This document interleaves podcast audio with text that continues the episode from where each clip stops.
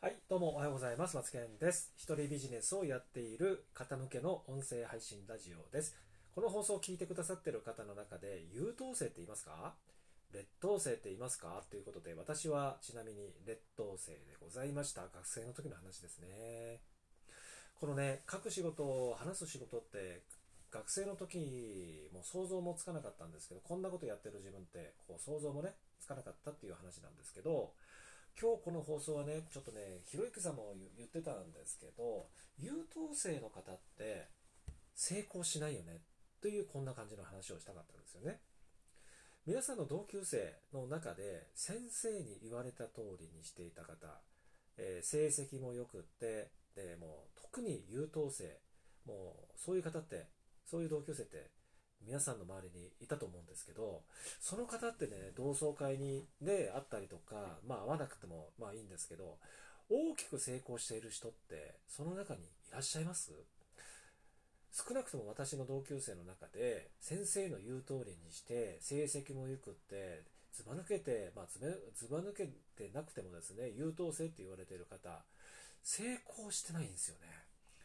いまだに、いまだにって言うと失礼な言い方ですけど、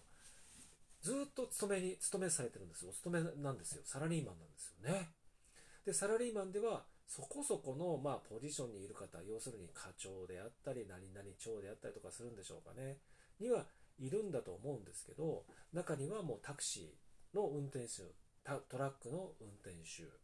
で、あんまり人には言いたくないような、まあ、ガードマンもされている方もいらっしゃいますね。で、何を言いたいかっていうと、やっぱりね、先生からよ言われてよく見られたかったっていうそういう欲求っていうのは当時あったと思うんですよ。これ多分人には言えない部分だと思うんですよ。それなりに。その子にはその子なりのその当時の悩みでその当時のあこだわりっていうんですかねそういうのはあったと思うんですよね。でこれ不思議なことで劣等生だったり人の言うことを聞かなかったりとかなんかこう自分主義であったりとか自由が好きだったっていう子ってもう私の同級生でいるんですけど、もうね、もう大社長してますね。もうね、まあ、もうクラブ活動も途中で終わったりとか、な、これ、こ、こいつ全然大学行っても勉強してないのになんで大学してんだろうとか。私も、えっ、と、自慢じゃない大き、大きな声で言えない、大きな声で言えないって言ったところでラジオ収録してるんで、まあ、このき放送を聞いてくださってる方は少なくとも分かっちゃうんですけど、私は小学校、中学校、高校、大学までね、まあ、これはもう親のね、本当に愛情で、えー卒業までさせていただいたんですけど、やっぱりね、成績は悪かったな。愛情がある、注ぎ込まれたっていうのは分かっているのにもかかわらず成績が悪かった劣等生だったんですよね。本当にそう先生の言ってること、その通りにしたくない。そういうこう、子供でした。本当に。で、だからといって暴れまくったりとかする、そういうような人間ではもちろんなかったんですけどね。なんかね、その、縛られた、決められた、その小さい箱の中に入れられてるっていう、それがね、なんか大嫌いで、遅刻もしてたし、ね、なんか、よく高校時代は勉勉強時間、まあ、授業中っていうんですかね、よく寝てました。恥ずかしいんですけどね。だけど、やっぱり社会に出てみると、やっぱりね、この、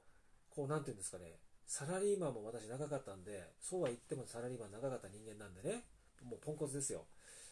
なまあ、サラリーマンがポンコツって言ってるわけじゃないんですよ。そういう意味じゃないんですけど、長かったんで、ね、箱何を言いたかったかっていうと、箱の中に入れられたっていうのが学生時代嫌いだって言ってる割には、なんだよ、サラリーマンで箱の中に入ってるんじゃ、みたいな、そんな感じの話です。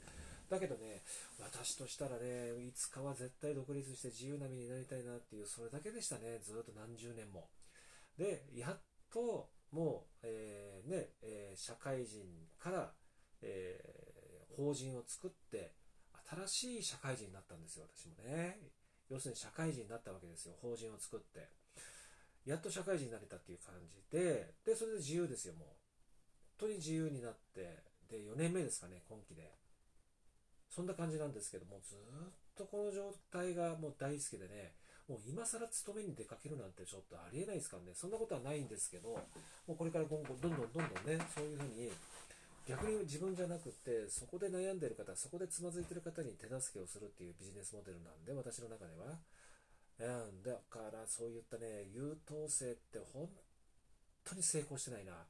優等生って本当に社長やってる人いないなみたいな。意外ですよね。でもね多くないですか？そういう人たち。ね、という放送をちょっとしたかったんですけども、えー、次回の放送でもね、またいろんなお話をしていきたいと思いますので、またの放送でお会いいたしましょう。